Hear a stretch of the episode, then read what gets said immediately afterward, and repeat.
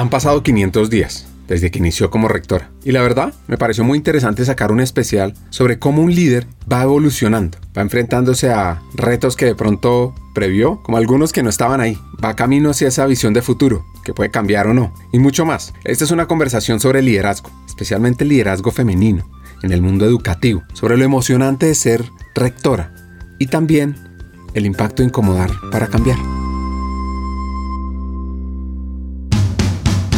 Bienvenidos a Hackers del Talento, el podcast que busca cambiar el juego por lo humano. Creemos en una América Latina más competitiva, inclusiva, equitativa, próspera, donde las personas sean el centro del mundo laboral. Nos motiva el talento como motor de cambio y por eso estamos aquí, para ser la fuente de inspiración, unión, colaboración, aprendizaje, debate y acción para la comunidad interesada en talento. A través de historias, reflexiones, conversaciones con CEOs, líderes de talento humano, pensadores, y actores de cambio, te vamos a ofrecer hacks para evolucionar como persona, como líder y potenciar tu empresa. Te invitamos a sumergirte en conversaciones profundas, significativas, que te harán pensar, que te inspirarán y que te harán dar ganas de tomar acción para cambiar el juego por lo humano. Únete a nosotros en este viaje para hackear el talento y juntos aumentar la competitividad de América Latina por un futuro más justo y próspero.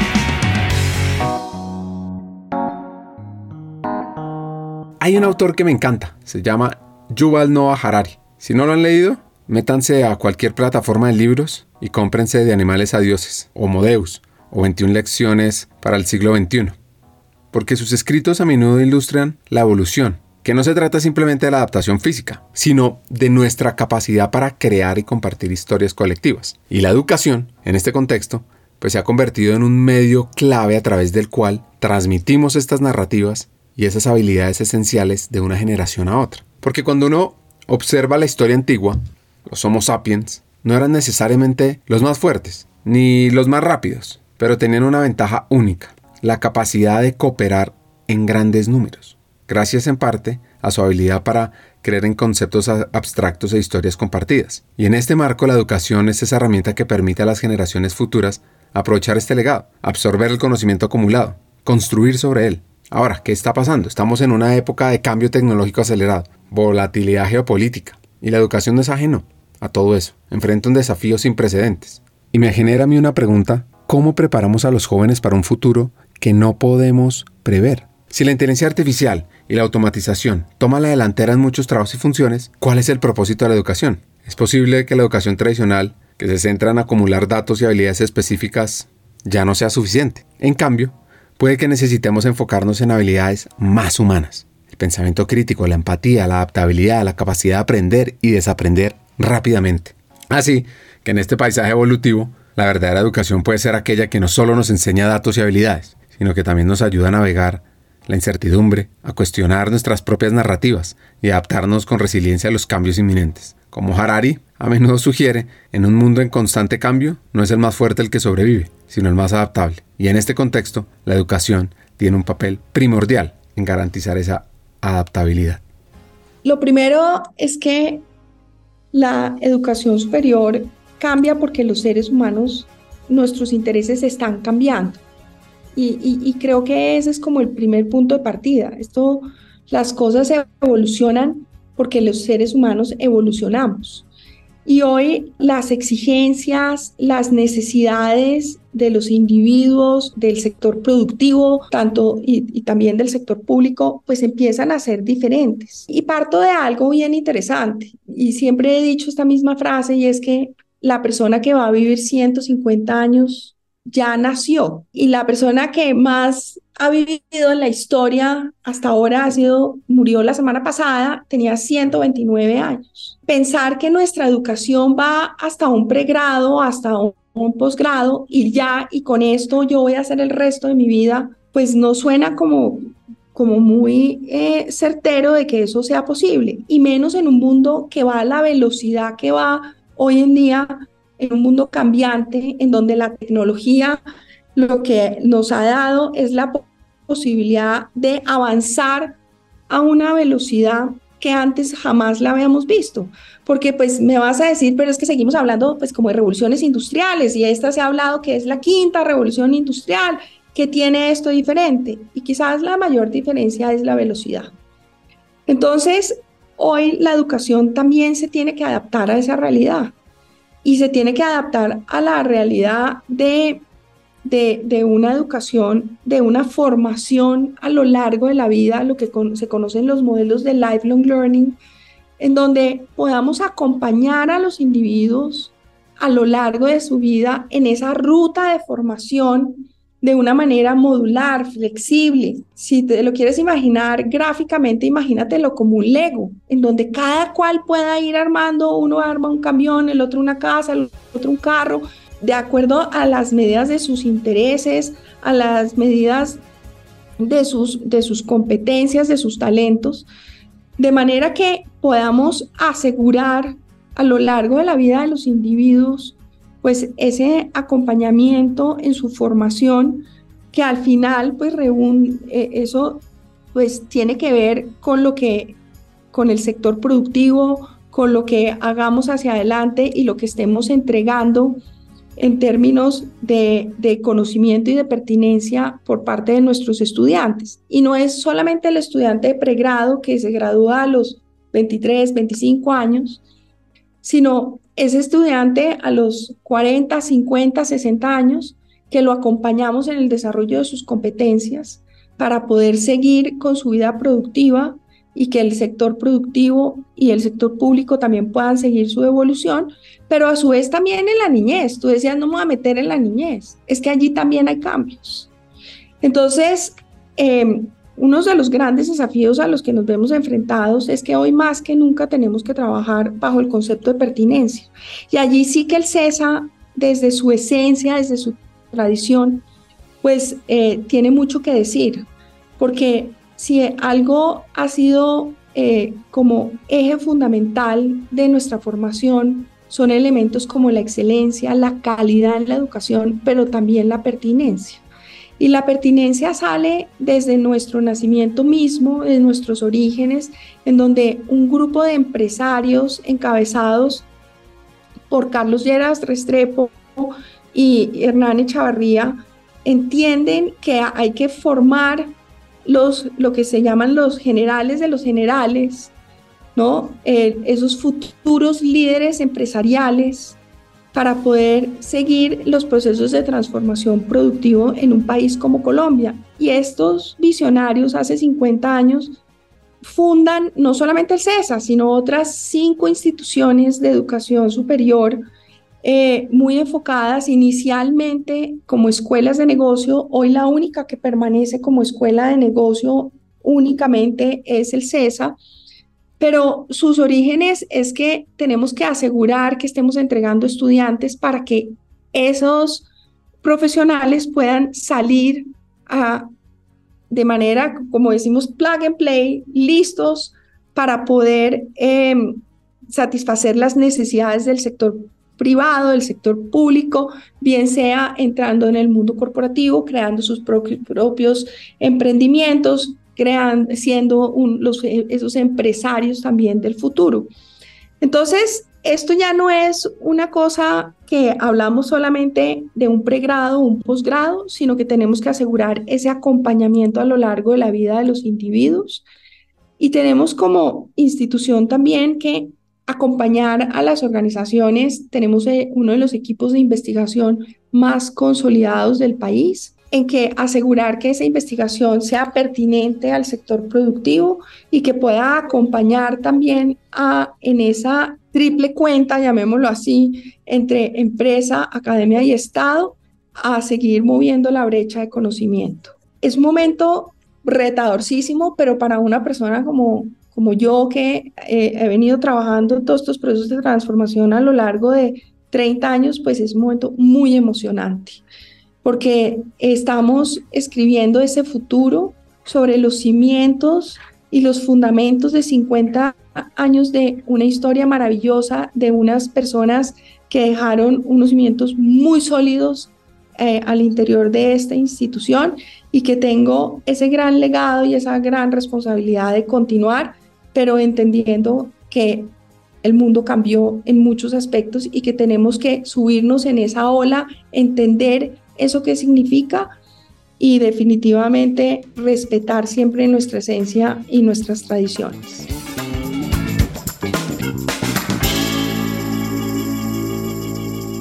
Formar a los generales de los generales, la importancia de la pertinencia. Ahora, estaba pensando que liderar una universidad no es simplemente un trabajo.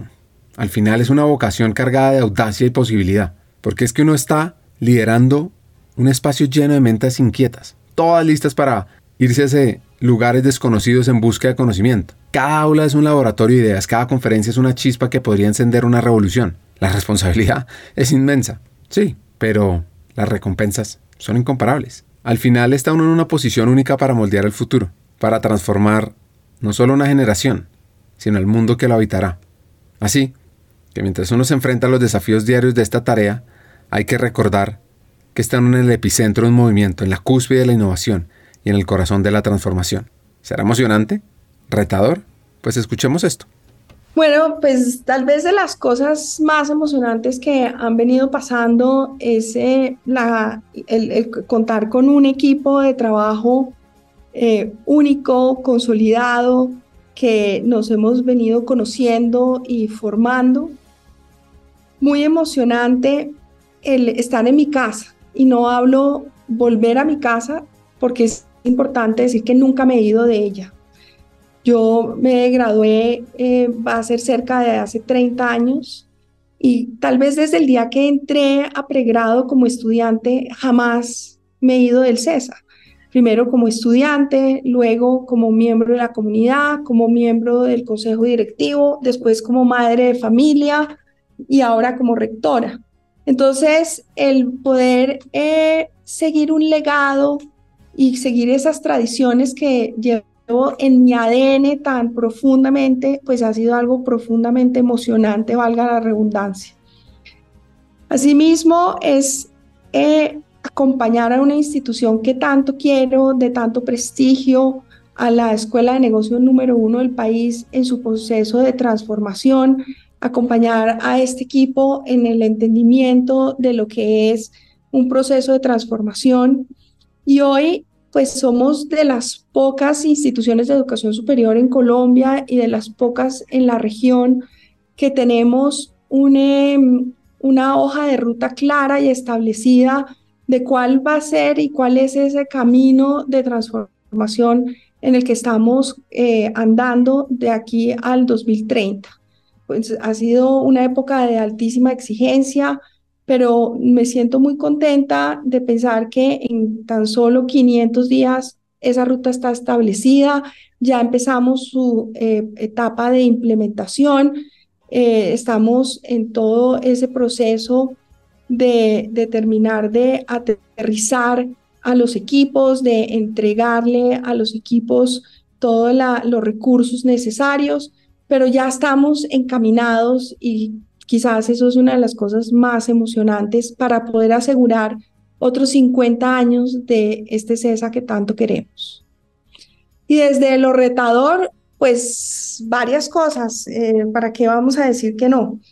Lo primero, yo creo que un cambio importante y retador es haber sido la primera mujer rectora en el CESA. Suena un poco como que tiene eso de particular y es que pues es un reto y es que por una institución como esta, tan querida durante 50 años, pues soy la primera rectora en 50 años que llega, primera mujer eh, que llega a liderar esta institución.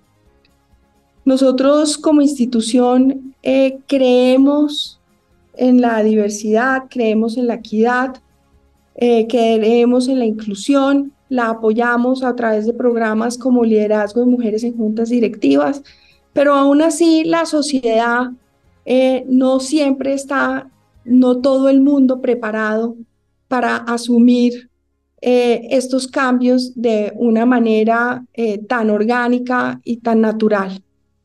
Entonces, digamos que eso ha sido un reto. un reto en el que me ha acompañado el consejo directivo, me ha validado, eh, un reto en donde los miembros de mi equipo me han acompañado, pero de todas maneras tengo que confesar que no siempre ha sido fácil Y, y, pues no solamente es un reto para mí, esto no solo lo estoy experimentando yo, sino otras instituciones de educación superior como la Universidad Nacional, los Andes, EAFIT. Y cuando yo me siento con mis colegas, eh, veo que tenemos esa gran responsabilidad de abrir este camino hacia otras mujeres y, desde ese punto de vista nos sentimos contentas porque todas tenemos como ese gran propósito y esa, esa forma de liderar con ejemplo. Eh, yo creo que quizás eso ha sido como lo más complejo, pero también cuando hablamos de transformación y pues esa es eh, el mandato con el que me entregan a mí la batuta del CESA, del Consejo Directivo, eh, pues eso requiere de una serie de cambios, eso requiere de una serie de decisiones difíciles que no siempre son bien eh, aceptadas por todo el mundo. Y pues ser líder significa tomar decisiones, decisiones difíciles. Siempre han sido unas decisiones pues en consenso, siempre han sido decisiones que han venido acompañadas de un profundo análisis, de un trabajo sistemático del por qué, para qué y qué vamos a lograr con esto. Eh, pero pues entiendo que eh, generan incomodidades y pues es parte del trabajo que cualquier líder tiene que hoy en día asumir dentro de su día a día. Fascinante ver a tantas mujeres liderando las principales entidades de educación superior en Colombia. Me puse a reflexionar un poco sobre la esencia del liderazgo y, y pues va más allá de las simples instrucciones o la administración de tareas, obviamente. Para mí un líder genuino desafía, provoca, incomoda el status quo. Y no se trata de ser incómodo por el simple hecho de serlo, sino de reconocer que el crecimiento y la transformación rara vez ocurren en zonas de confort. Los líderes son los primeros que se enfrentan a esas verdades incómodas, que les toca hacer las preguntas difíciles y empujar a sus equipos más allá de lo que creían que podían lograr. Porque al final del día esa incomodidad es un catalizador, ¿sí? Es un catalizador para el cambio porque a través de ese malestar que encontramos nuevas soluciones, nuevos caminos y lo más importante, nuevos horizontes para nuestra visión y misión. Así que como líder, si no estás sintiendo esa incomodidad o no la estás provocando, hmm, de pronto no estás liderando al máximo de tu capacidad. Te invito a que desafíes, transformes. Esa es la marca de un líder verdadero. Yo creo que en general ser, ser mujer y ser líder aún tiene muchos cuestionamientos y ataques eh, a veces injustificados.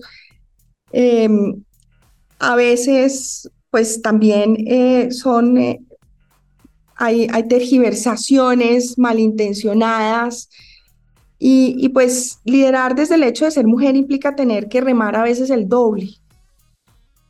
Lo bueno es que nunca lo hemos hecho sola, nunca lo he hecho sola y siempre he contado con ese apoyo del consejo, del equipo de liderazgo al interior del CESA, de la gran mayoría de los miembros del cuerpo de lectores, pero la verdad más allá de cualquier otra cosa es que es una realidad de apuño en el mundo.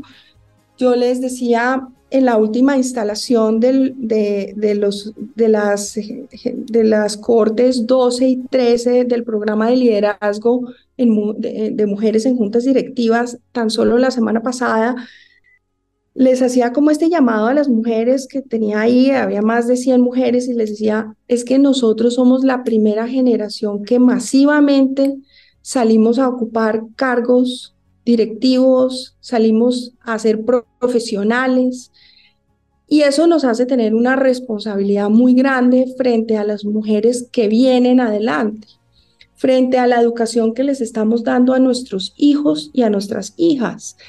Eh, entonces, pues yo no estoy diciendo que esto sea nada de malo, ni, ni que detrás de esto haya, haya, haya hechos eh, más allá de la realidad que estamos poder viviendo las mujeres de esta época y que tenemos que enfrentarlo de una manera positiva y saber que lo que estamos es armando un camino que definitivamente eh, le está abriendo oportunidades a muchas otras mujeres, a muchas otras jóvenes y a muchos otros jóvenes que vienen también detrás con un pensamiento distinto en sus relaciones profesionales y personales.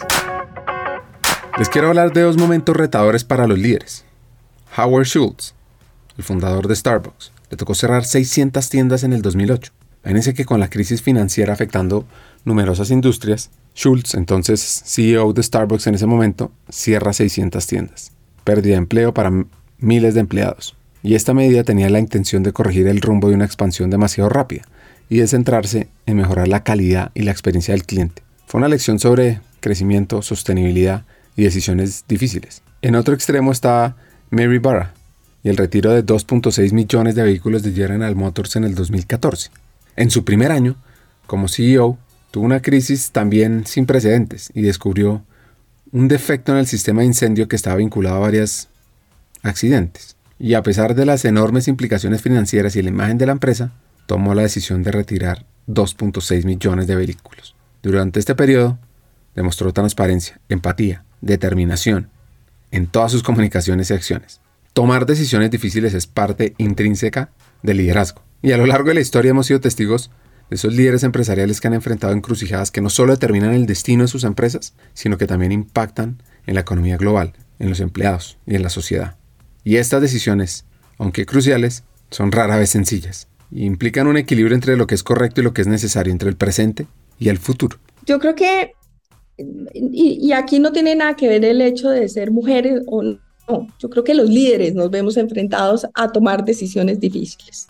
Y eso lo, lo, lo, lo quiero como enfatizar allí. Em, y pues decisiones difíciles frente a, a darle algún giro a la, a, la, visión estratégica que se estaba trayendo, adaptándola y, adecuándonos a la realidad de las tendencias de lo que está pasando en el sector y en el mundo.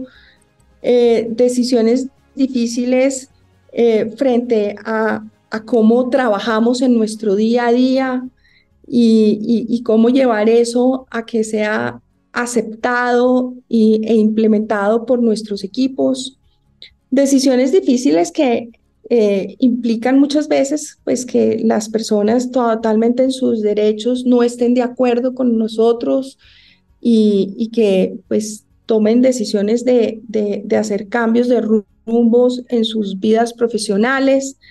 Eh, entonces todo ese tipo de, cosas al final pues generan eh, miedo, y los seres humanos, pues cuando tenemos miedo actuamos a veces de una manera que no siempre es eh, la adecuada y podemos de alguna manera perjudicar a otros sin querer y, y desde ese punto de vista, pues son decisiones que he tenido que tomar con mucha entereza, con mucha tenacidad, siempre acompañada vuelvo e insisto, de un gobierno corporativo que me ha venido apoyando de manera permanente en este proceso, eh, con mucho respeto, con mucha empatía hacia las personas eh, y acompañando a cada uno de los individuos de la institución en su proceso personal y profesional en este proceso de transformación que estamos viviendo al interior del CESA y que estamos viviendo al interior del sector de la educación a nivel global y que estamos viviendo en todos los sectores y en todas las industrias en el mundo entero. Decisiones difíciles porque vivimos en un mundo de incertidumbre, que yo digo que pasamos de la incertidumbre a la complejidad y, es un mundo en donde eh, cuando creemos que nos estamos empezando a acomodar, la inteligencia artificial se democratiza porque no es nada nuevo y entonces nos cuestiona a todos de y ahora hacia adelante qué. Y, y yo, la mala noticia es que creo que todas estas cosas son hasta ahora la punta del iceberg de todos los cuestionamientos que como individuos, como profesionales nos vamos a tener que hacer hacia adelante. Entonces, pues yo creo que tiene que ver más como con todo eso.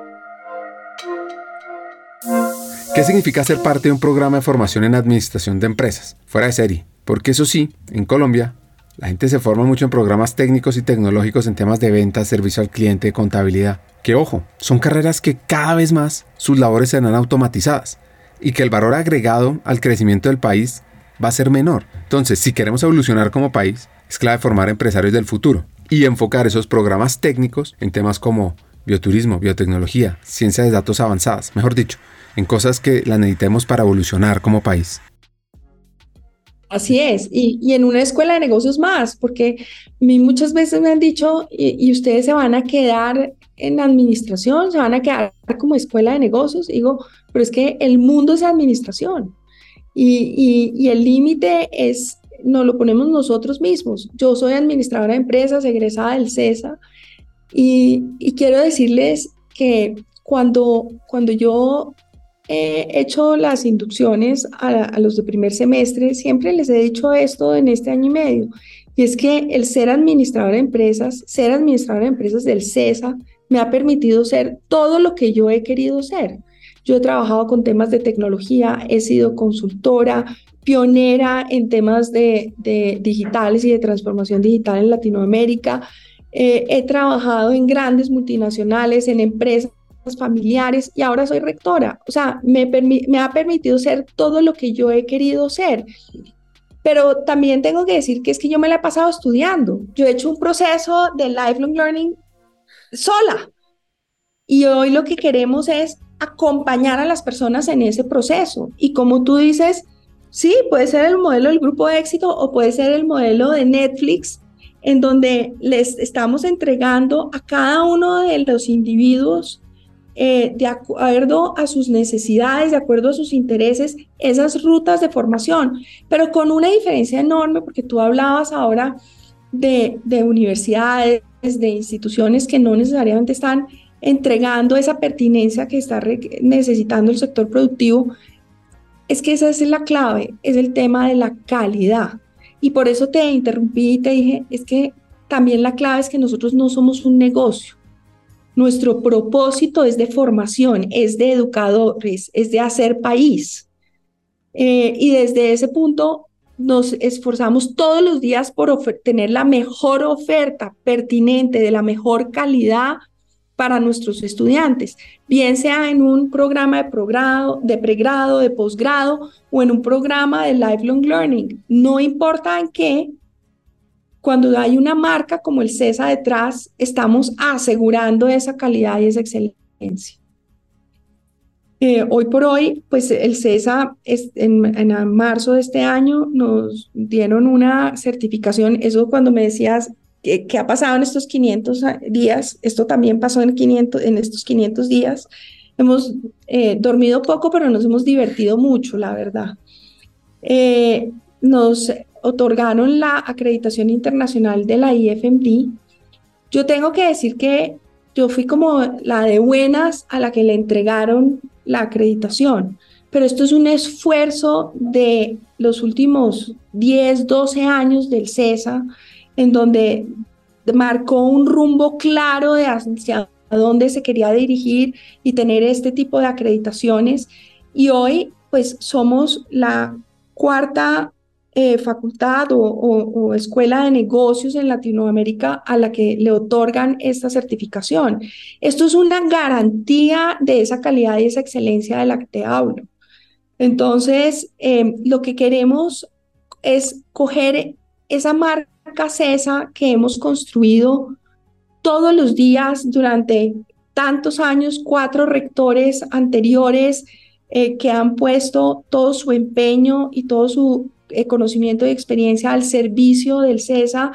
Eh, hoy lo que queremos es poder asegurar hacia adelante el que vamos a poder seguir acompañando a nuestros estudiantes con nuestros mejores docentes, que de ellos no hemos hablado, eh, eso es algo que también ha diferenciado al CESA y es que nosotros, el, el más del 70% de nuestros profesores son eh, profesores de cátedra. Eso quiere decir que son personas que vienen todos los días del sector real, de problemas reales, de situaciones complejas de todos los días, a venir a compartir eso en sus clases con nuestros alumnos. Y tal vez fue una de las cosas que más impactó a, esta agencia acreditadora internacional, es una agencia europea, IFMD, eh, y es la calidad del egresado CESA. Y, es, y eso sucede mientras hablamos aquí en nuestras aulas, desde primer semestre con estudiantes que tienen unos profesores maravillosos que les están entregando todo ese conocimiento de lo que está pasando en la vida real, en el sector productivo y en el sector eh, público mientras estamos hablando. Hagamos una pausa. Como sabes, en Hackers del Talento estamos en una misión, cambiar el mundo laboral por uno más humano, inclusivo, próspero y competitivo.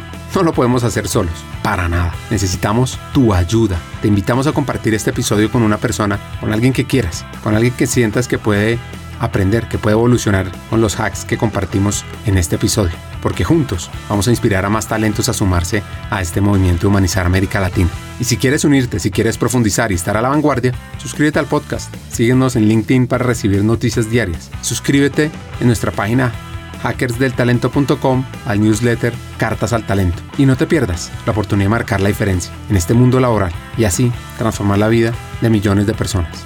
Porque juntos podemos hacerlo posible. Nosotros ya estamos aquí, dando el primer paso. ¿Y tú?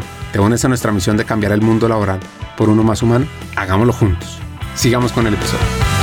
Participé hace unos meses en un evento de la revista Cambio, hablando sobre el futuro de las universidades, y de ahí encontré que hay cuatro escenarios claves de estas entidades de educación superior que no son excluyentes. Por ejemplo, la Universidad de Habilidades del Presente y del Futuro, donde se abandona el modelo actual que se centra en la adquisición de conocimiento y más bien se desarrollan nuevos perfiles que enfatizan estas habilidades en los graduados. Y así, las entidades de educación superior se organizan principalmente en torno a un objetivo clave, permitir el desarrollo de esas habilidades. Un segundo escenario es la universidad en red, que considera la educación superior como una experiencia estudio que conecta, que no depende de una sola institución que brinda a un estudiante un determinado programa, sino que se dividirá entre múltiples instituciones. También está el escenario de mi universidad, donde el plan de estudios de los programas académicos pasaría de una estructura completamente predefinida y directa a un modelo flexible, personalizado, participativo, donde los estudiantes cooperan activamente con los profesores, construyendo ese plan de estudios fuera de serie. Y por último, está el escenario del aprendizaje superior a lo largo de toda la vida, donde ya no es que yo me gradué de la universidad y no estuve nunca más, sino que he regresado para ir profundizando sobre mis conocimientos, y donde también me comienzo a aliar con otras entidades que ofrecen una educación no formal, para generar una experiencia educativa fuera de serie. a mí me encanta lo que estás diciendo, lo tenemos mapeado y ese, ¿cuáles son los desafíos hacia adelante? Ese. Y es como, como, y no solo para el CESA, ese es el desafío para la educación. Y es entender si es uno de estos caminos, son los cuatro caminos integrados, es, es uno, el uno y el tres.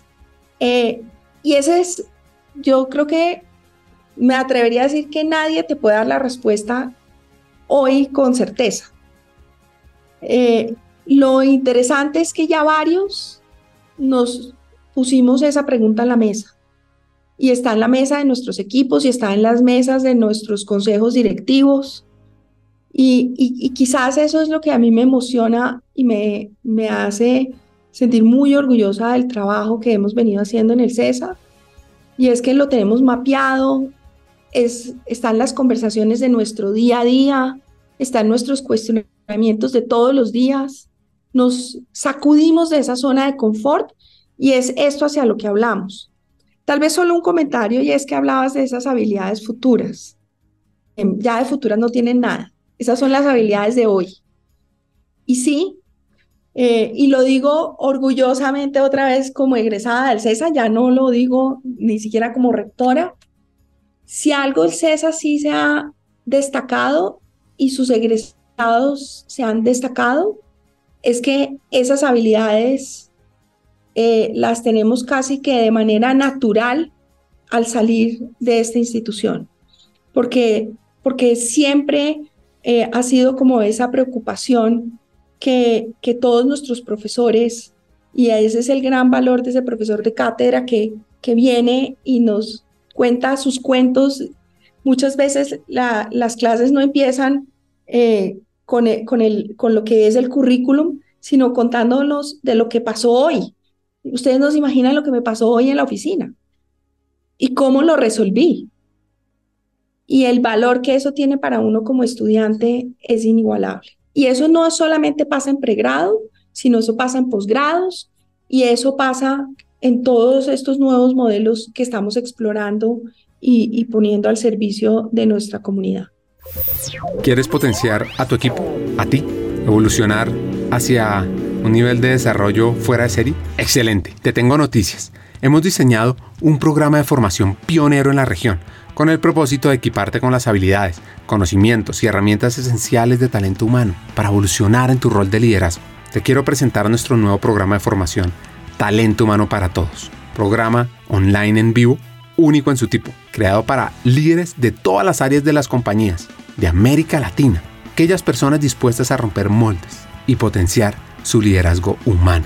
Ahora, seguro te preguntarás, ¿por qué talento humano para todos es la elección perfecta para mí? Pues mira, vienen cuatro razones. Uno, aprenderás de la mano de los hackers del talento, destacados vicepresidentes de talento humano que están liderando la transformación en sus organizaciones en América Latina, quienes te compartirán las mejores herramientas para potenciarte a ti, a tu equipo y a tu compañía. 2. Te integrarás a una comunidad de estudiantes, de líderes visionarios, personas que como tú están decididas a marcar diferencias significativas en sus equipos, usando las mejores prácticas y herramientas de talento humano, porque es que talento humano no es un área, talento humano es de todos. 3. Nuestro contenido te va a dar una ventaja competitiva. Vas a aprender temas como la importancia estratégica de talento humano, cómo atraer y desarrollar el mejor talento, cómo crear modelos de compensación atractivos, sobre el poder de la cultura organizacional, change management, aspectos legales del mundo laboral, los desafíos del futuro del trabajo, la experiencia del empleado, el liderazgo transformador y también cómo gestionar la diversidad, la equidad y la inclusión. Y cuarto, por cierto, vivirás un aprendizaje interactivo, dinámico, con sesiones además de coaching entre pares, debates, desafíos y además podrás profundizar en tu aprendizaje al tener acceso a miles de contenidos asincrónicos para aprender a tu propio ritmo. Así que, ¿estás listo? ¿Estás lista para hacer esa chispa que impulsa el cambio en ti, en tu equipo, en el mundo laboral de América Latina? Únete a Talento Humano para Todos. Comienza tu viaje hacia el liderazgo transformador. Es muy fácil. Regístrate ya en www.hackersdeltalento.com. Buscas Talento Humano para Todos. Te inscribes y arrancas a aprender. Eso sí, Solo te digo, los cupos son limitados, así que no esperes más. Tu equipo y América Latina te necesitan ahora más que nunca, porque talento humano no es la responsabilidad de un área, es de toda una compañía, y tú como líder vas a aprender cómo potenciarlo. Sigamos con el episodio.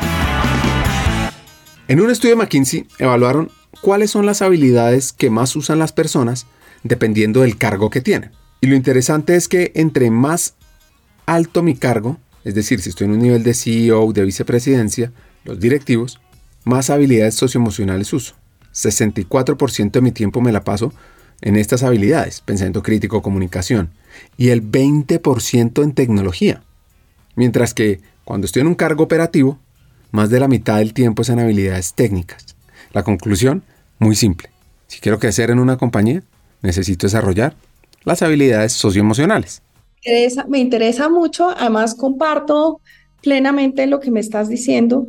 Eh, dentro de esa pertinencia, digamos que nosotros hicimos un estudio un poco distinto y es que acabamos de salir de, de una revisión de toda nuestra pertinencia curricular y la hicimos de la mano con el sector productivo. Eh, en donde invitamos a presidentes de compañías, vicepresidentes, directores de áreas, de las distintas áreas de mercado de finanzas, de recursos humanos, a que nos, junto, y esto mezclado con nuestros profesores eh, de cátedra y nuestros profesores de planta, investigadores que tienen esa responsabilidad de mover esa brecha de conocimiento. Y, y el ejercicio, pues lo que nos ha dado es algo muy parecido, sin la data dura que me sirve mucho que me mandes el estudio McKinsey, pero es que lo que más se valora son precisamente esos skills. Y, que definitivamente eh, en un mundo que está cambiando tan rápido, lo que es fundamental es tener esas competencias, es contar con esas habilidades, porque esas van a quedar para siempre en los individuos y son los que les van a permitir tener esa movilidad, esa flexibilidad, esa capacidad de adaptación hacia lo que viene hacia adelante.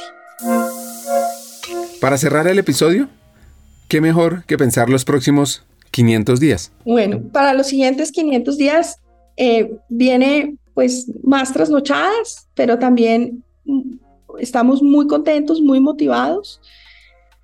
Viene seguir trabajando por la excelencia de nuestros estudiantes, seguir trabajando de la mano de nuestros profesores.